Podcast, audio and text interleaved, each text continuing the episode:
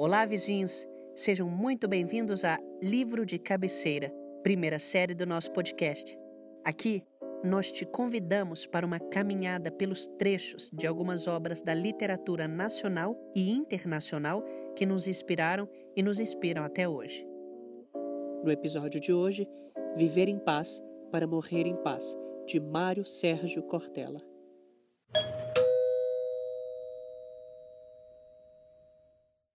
Capítulo 7 O raio da paixão e a construção do amor.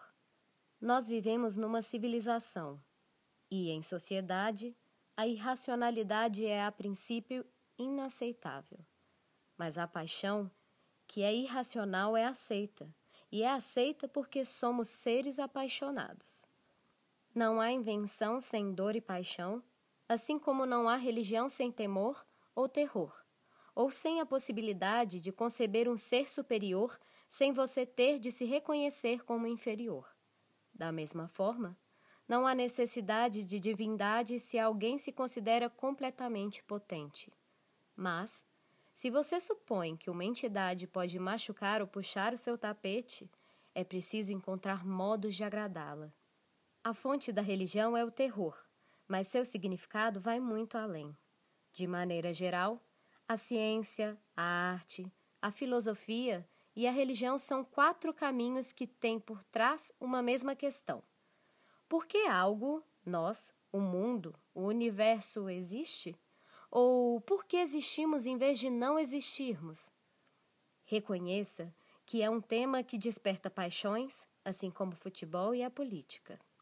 Observo aqui que a palavra latina paixão vem do grego patos, que é a raiz da palavra patologia, que carrega consigo doenças e afecções, ou seja, aquilo que afeta. Quando o mal está dentro, é uma infecção. Por isso, dizemos a paixão de Cristo. Não é paixão porque Cristo estava apaixonado por alguém, e sim porque sofreu. Paixão é transtorno, é ebulição.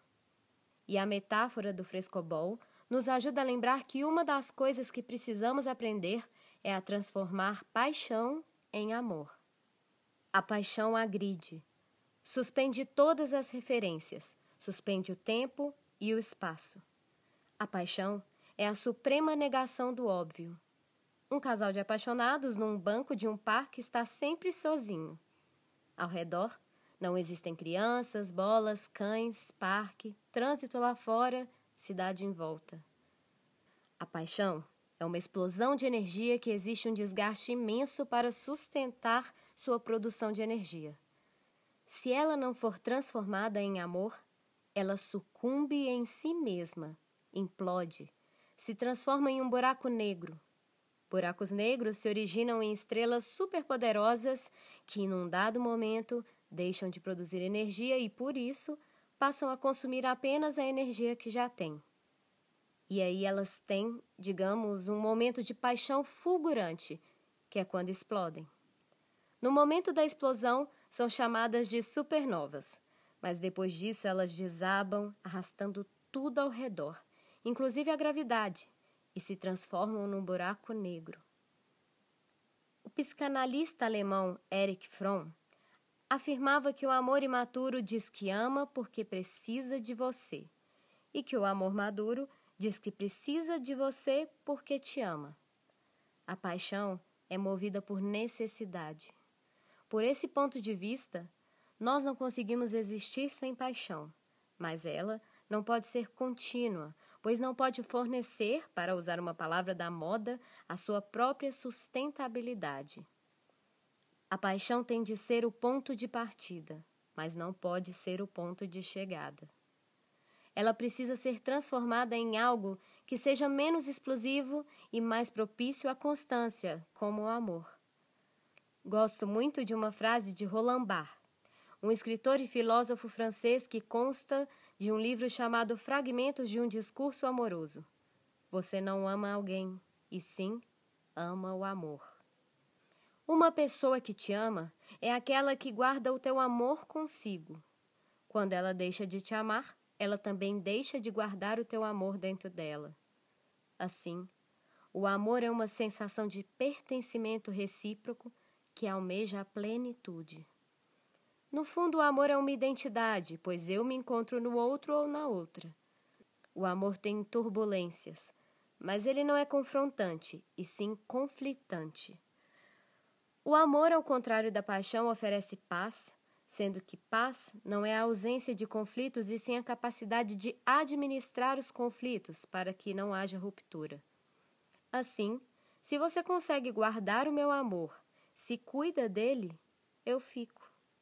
Mas, se não o cuida nem o guarda, eu parto. Há também os casos em que o amor não é cuidado nem guardado, mas a pessoa resolve ficar mesmo assim. Nesses casos, isso é conveniência e não convivência. Ao contrário do amor, a paixão não tem nada a ver com o outro, e sim com você mesmo, com a sua obsessão por uma pessoa ou situação. Há pessoas que são viciadas em paixão, na adrenalina da paixão, para alimentar uma necessidade que só pertence a si mesmo e não ao outro. Ninguém é isento de paixão, mas é preciso ter em mente que a paixão é eventual e rápida. A paixão, insisto, consome uma energia impossível de ser sustentada. Se o amor e a vida são uma maratona, a paixão são 100 metros rasos. E todo mundo que já viu uma corrida dessas sabe que o atleta termina exausto, mal conseguindo se sustentar em pé, tamanho consumo de energia. Ninguém consegue se manter em disparada. Há um limite físico para isso. A paixão é como um raio. Ela brilha, ilumina, tem energia imensa, uma energia que precisa ser contida ou canalizada para não fulminar aquilo que está na sua frente, uma energia que precisa ser transformada para que não origine uma perturbação ou um transtorno. Ao contrário da paixão, o amor compreende. Compreensão é diferente de dominação ou de aceitação, até porque alguém que não seja um preconceituoso contumaz só pode aceitar ou rejeitar algo depois de ter o compreendido.